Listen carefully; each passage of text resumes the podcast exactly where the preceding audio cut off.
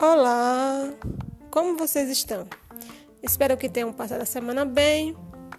Aqui é a professora Adriana e, como em todos os sábados, a gente se encontra para mais um podcast Contos que me encantam.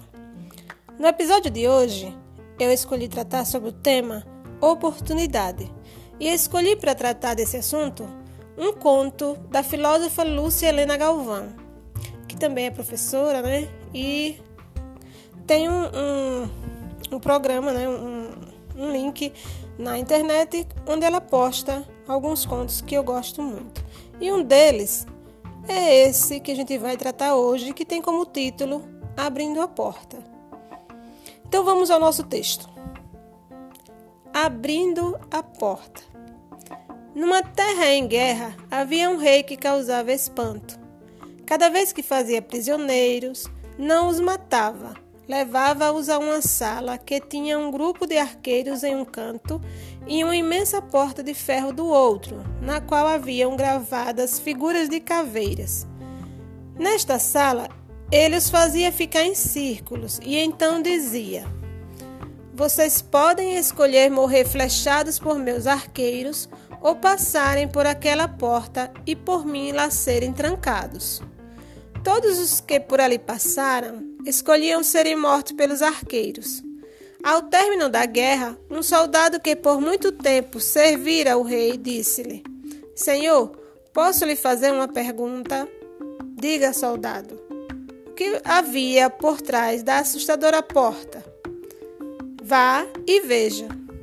O soldado então abre vagarosamente e percebe que, à medida que o faz, raios de sol vão adentrando e clareando o ambiente, até que, totalmente aberta, nota que a porta levava a um caminho que sairia rumo à liberdade. O soldado admirado apenas olha seu rei que diz: Eu dava a eles a escolha, mas preferiam morrer a arriscar abrir esta porta. Quantas portas deixamos de abrir pelo medo de arriscar? Quantas vezes perdemos a liberdade apenas por sentirmos medo de abrir a porta de nossos sonhos? Bem, pessoal, o conto é bem curtinho, ele se encerra por aqui e fica a nossa reflexão. Como nosso tema de hoje é oportunidade, vocês puderam ver pelo conto que o rei dava a oportunidade aos seus prisioneiros de escolherem o destino que quisessem, ou morrer flechados ou passar pela porta. Mas o medo do desconhecido é tão grande que as pessoas escolhem que já conhecem. Então a opção era morrer flechado e o outro era algo que eles não conheciam. Então o mais óbvio era escolher aquilo que eles estavam vendo. Mas aí vem a nossa reflexão. Quantas vezes a gente deixa de fazer as coisas por medo de uma porta que se abre?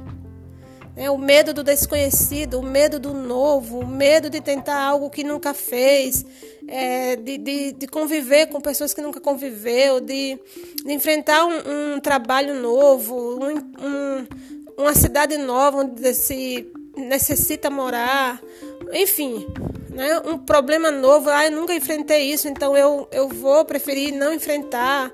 Enfim, a gente tem, a gente tende a escolher o caminho mais fácil, a porta que a gente não conhece é muito difícil que a gente faça a opção por transpô-la. Então, fica aqui a nossa reflexão e a minha recomendação. Nada de se acovardar diante das portas que se apresentam para a gente. Coragem, enfrentar, abrir as portas e quem sabe o que elas nos reservam, né? Eu, particularmente, tenho tido belas surpresas com as portas que estão se abrindo para mim. E eu não estou tendo medo de abri-las. Então, fica a minha recomendação, a minha dica. E espero que vocês tenham gostado desse conto, que tenham aproveitado né, a reflexão para a vida de vocês e que tomem o conselho de não se acovardar diante das coisas novas, diante das portas que vocês não conhecem o que tem lá dentro. E aí, se vocês gostaram do conto e do podcast, compartilhem. Eu fico muito grata. Até a próxima semana, se Deus quiser.